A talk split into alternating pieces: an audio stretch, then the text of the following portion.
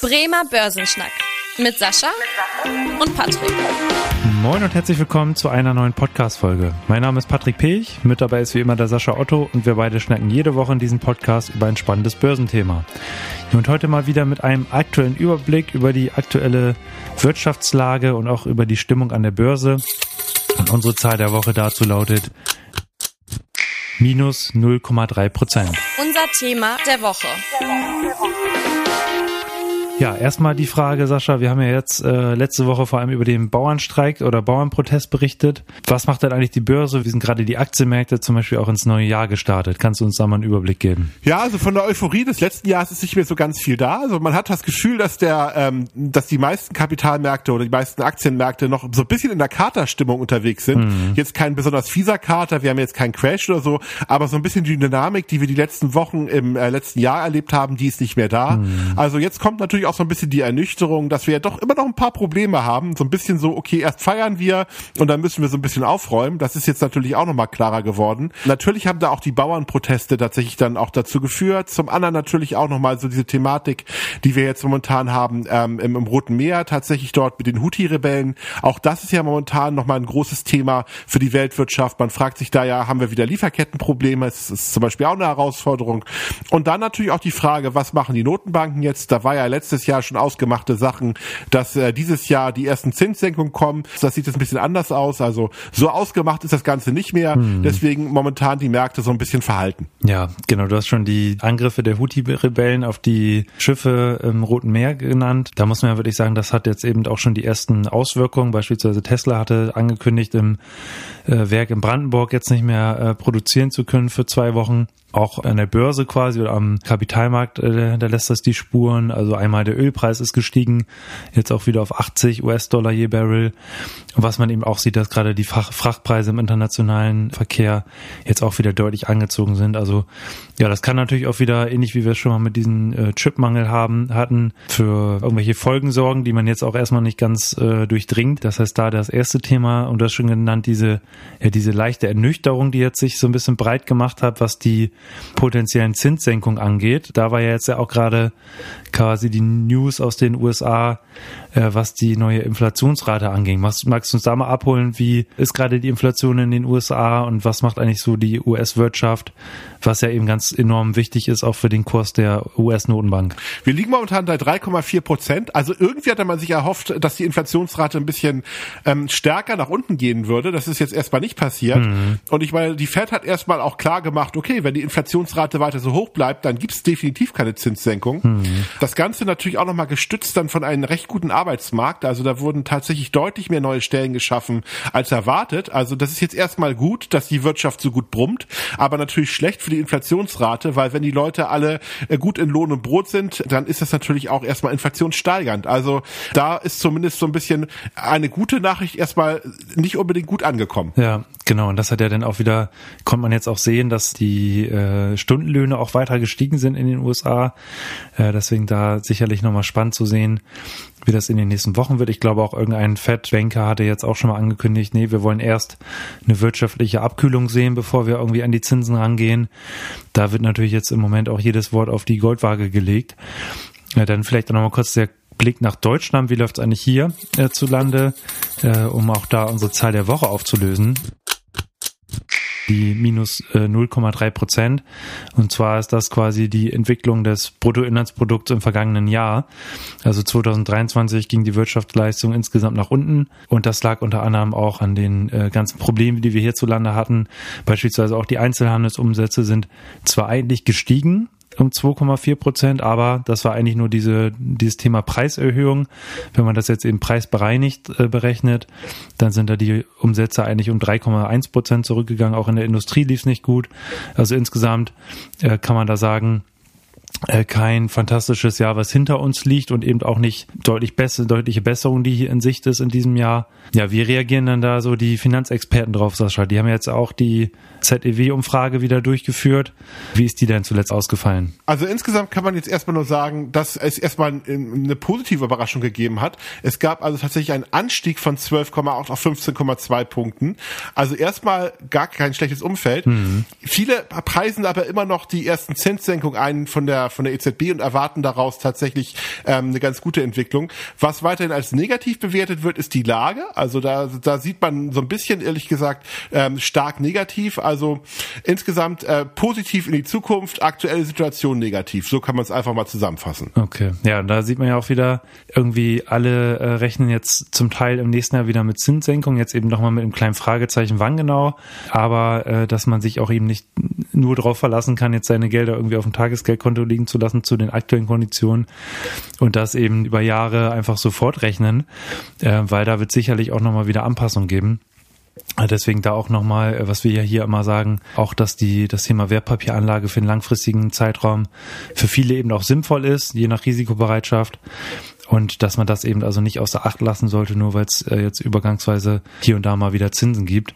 Oder wie stehst du zu dem Thema, Sascha? Also ich glaube tatsächlich, dass äh, momentan da die Messe noch nicht so ganz gelesen ist. Ich glaube tatsächlich, dass, dass, die, dass die Notenbanken natürlich auch sehr, sehr stark in der Kommunikation aufpassen müssen, was sie genau sagen, also um da so eine Forward Guidance zu machen. Mhm. Also meiner Meinung nach glaube ich ein Stück weit, dieses Jahr hängt ganz, ganz viel mit der Pre äh, nach wie vor wie im letzten Jahr auch auf der Preisentwicklung. Daran wird die Börse Börse auch gemessen, weil das den zukünftigen Pfad an den Zinsmärkten geben. Und das wird wie alles andere auch die Wirtschaft und natürlich auch dann die Entwicklung an den Kapitalmärkten mit ganz klar bestimmen. Also wir müssen weiter die gleichen Stories angucken wie im letzten Jahr, um dieses Jahr gut performen zu können. Und dann ähm, das Thema äh, Zinsen, da oder Zinssenkungen, da ist die Türkei noch weit von entfernt. Da auch nochmal ein kurzer Überblick. Wie ist da eigentlich die aktuelle Lage? Weil da haben wir in den letzten Monaten ja auch immer mal wieder drüber berichtet. Da hat die türkische Notenbank zuletzt die Zinsen auf 42,5 Prozent erhöht. Ähm, also wirklich ein enormer Wert. Das liegt einfach auch daran, dass die Inflationsrate weiterhin ungebrochen steigt und zwar mittlerweile bei 65 Prozent liegt. Das geht halt eben auch zu Lasten von den einkommensschwächeren schwächeren Haushalten, die sich viele Produkte gar nicht mehr leisten können. Also insgesamt da schon Frustration vorhanden zum Teil. Und auch der äh, Wertverfall der türkischen Lira im Vergleich zum Euro hält weiter an. Also im gesamten letzten Jahr kann man eigentlich so grob sagen, hat die türkische Lira ungefähr die Hälfte an Wert verloren im Vergleich zum Euro. Also das ist schon, schon enorm und äh, derzeit auch noch so nicht wirklich ein Ende in Sicht, aber zumindest kann man jetzt ja sagen, dass die Zinsen da erhöht werden. Also es ist zumindest eine Aktivität da und auch nicht nur um ein, zwei Prozent, sondern äh, wie wir es hier eben sehen, um äh, auf über 40 Prozent mittlerweile. Ja, das jetzt eben abzuwarten, wann das die ersten äh, Auswirkungen zeigt, dass die Zinsen da die Inflation auch wieder senken. Ja, da gibt es vielleicht auch eine zumindest kuriose Anekdote zu dem Thema, mhm. gerade wenn man das mal so ein bisschen äh, vielleicht mal zeigen will. Also die Zentralbankchefin der Türkei, also die ähm, diejenige, die diese Zinsen momentan steuert in der Form, also eine, eine sehr kompetente Bankerin, die auch bei diversen großen Häusern gearbeitet hat und jetzt tatsächlich dann auch die Notenbankfunktion äh, übernommen hat, die Frau Erkan, die hat angekündigt, dass sie in Istanbul bei ihren Eltern einziehen müsste, weil sie sich die aktuellen Preise nicht leisten kann. Mhm. Also nur um da mal zu zeigen, sicherlich hat das auch eine gewisse Signalwirkung. Sie wollte damit sicherlich auch klar machen, dass äh, ihr die hohe Inflation bewusst ist, um da tatsächlich das äh, zu machen und deswegen auch ihre Zinserhöhung zu rechtfertigen, weil Erdogan ist ja überhaupt kein Freund davon. Der möchte ja eher, dass die Zinsen gesenkt werden und die Wirtschaft anzukurbeln. Aber sie hat dann erstmal gesagt, okay, ich kann mir keinen Wohn mehr leisten und ich glaube, wenn die Zentralbankchefin sich ihre eigene Wohnung nicht mehr in Istanbul leisten kann, dann ist das schon ein klares Signal auch für die Brisanz, die da momentan vorherrscht. Ja, das äh, hat natürlich auch dann die äh, entsprechend negativen wirtschaftlichen Effekte, die hohe Inflation Inflation. Also das ist sicherlich ein ganz, ganz großes Thema dort. Wir werden es natürlich verfolgen, ob das jetzt nochmal äh, irgendwie Auswirkungen auf die Inflationsrate hat. Ja, was sich aber auf jeden Fall ja nicht unterkriegen lassen hat, um dann nochmal zum anderen Thema zu kommen, wo man eigentlich immer sagt, ja, die höheren Zinsen sind da eher ein negatives äh, Thema ist eben der Goldpreis. Da ging es im letzten Jahr um 13 Prozent nach oben auf äh, mittlerweile über 2050 US-Dollar je Feinunze. Und das ist ja schon, muss man sagen, auf, im ersten Moment überraschend, einfach auch, weil wenn jetzt die Zinsen hoch sind, dann ist man eher geneigt, wieder auf welche Passivprodukte zu gehen, äh, Rentenpapiere zu kaufen, weil eben Gold quasi ja unverzinst ist und deswegen auch da die Opportunitätskosten entsprechend hoch sind, wenn die Zinsen entsprechend hoch sind. Und ja, ähm, erstmal hat dich das überrascht, Sascha, weil du bist ja auch immer nicht so ganz der Goldfavorit, sage ich mal. Und äh, wie siehst du das jetzt in den nächsten Monaten, dass äh, jetzt auch wieder so die Zinssenkungsaussichten kommen? Kann das den Goldpreis nochmal unterstützen oder ähm, sagst du, da ist jetzt erstmal so der, der größte Anstieg, der hinter uns liegt? Ich glaube, Gold hat wie alle anderen Assets auch so ein bisschen diese Erwartung der Zinssenkung schon vorweggenommen. Ich glaube, ein Teil des Anstieges kam tatsächlich auch wegen der Diskussion um Zinssenkungen, die dieses Jahr vielleicht möglich sein könnten. Wenn die Zinssenkungen jetzt tatsächlich kommen sollten, dann wäre das jetzt eigentlich für den Goldpreis nicht unbedingt mehr das Event, was die Preise weiter steigen sollten. Also wenn es nochmal unsicherer wird in der Welt, wenn die Inflationsraten nochmal irgendwie einen Schub bekommen oder wenn wir tatsächlich nochmal weitere Eskalationen bei bestimmten Konflikten haben, mhm. dann könnte Gold schon nochmal gekauft werden. Ansonsten glaube ich, wird auch wahrscheinlich dieses Jahr dann eher nochmal eine Konsolidierungsphase sein fürs Gold. Was natürlich auch jetzt äh, spannend ist, wird die nächsten Wochen zu sehen sein, da werden wir auch im Podcast hier äh, näher drauf eingehen, ist jetzt die Berichtssaison, einfach für die äh, Quartalszahlen im vierten Quartal, ja, wo eben auch die viele Unternehmen den Rückblick auf das vergangene Jahr wagen, je nachdem, wann das Geschäftsjahr endet. Und da legen wie gewohnt auch immer die Banken ähm, äh, los mit den Quartalsberichten.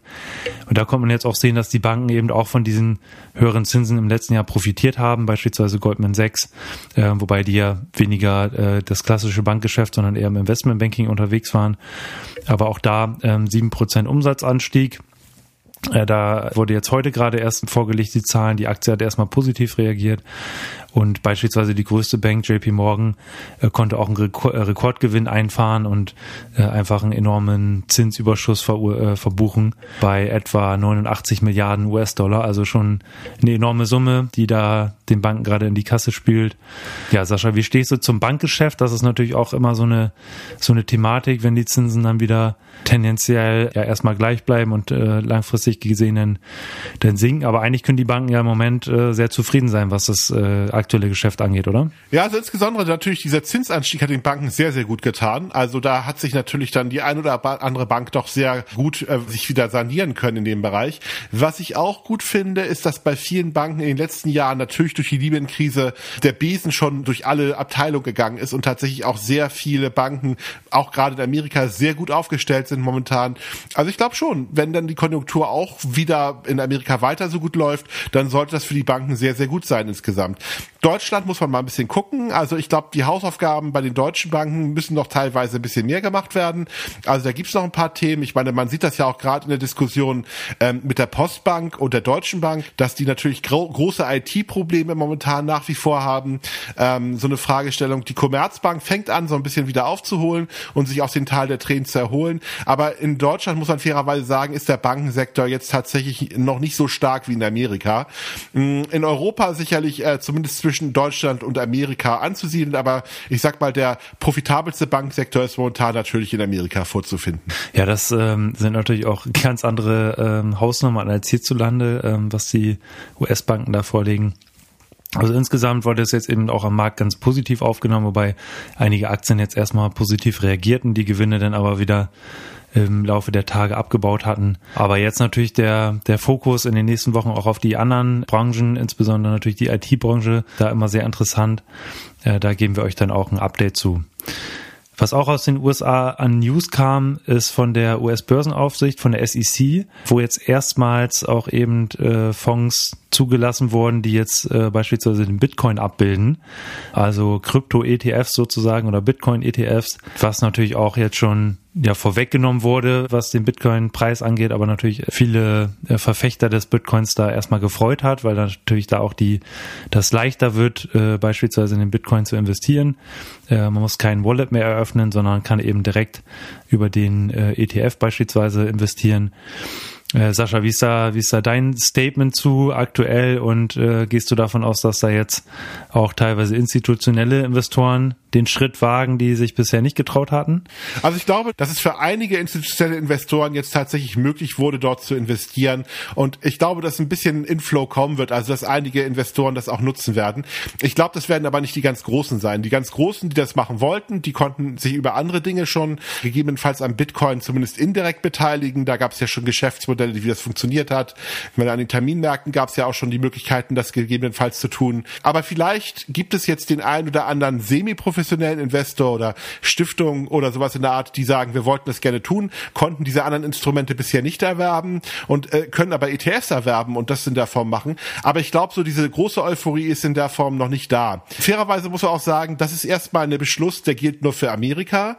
Also die so ein ETF, wie dort in Amerika aufgelegt würde, also ein Single ETF würde nach aktuellem Recht erstmal gar nicht in Deutschland genehmigt werden können. Gerade eben, weil ein, ähm, in, in Deutschland bis auf einige Ausnahmen Gold will ich mal so ein bisschen als, als Ausnahme machen. Da gab's, mhm. gibt es ja tatsächlich mit Cetra Gold auch ein, ein Produkt, was zumindest dann tatsächlich auf ein Single Name ist, aber das ist ja auch tatsächlich eher eine Note. Das ist ein bisschen komplizierter, kein klassischer Fonds in dem Sinne. So ein Konzept würde es in Deutschland nicht geben, aber es gibt ja tatsächlich auch schon solche Notes hier in Deutschland, um tatsächlich auf den Bitcoin eins zu eins zu setzen. Also die Möglichkeit ist ja schon da. Aber ähm, tatsächlich ist, wird das immer noch ein Nebenthema bleiben, weil ganz, ganz viele Investoren dürfen diese Produkte immer noch nicht erwerben.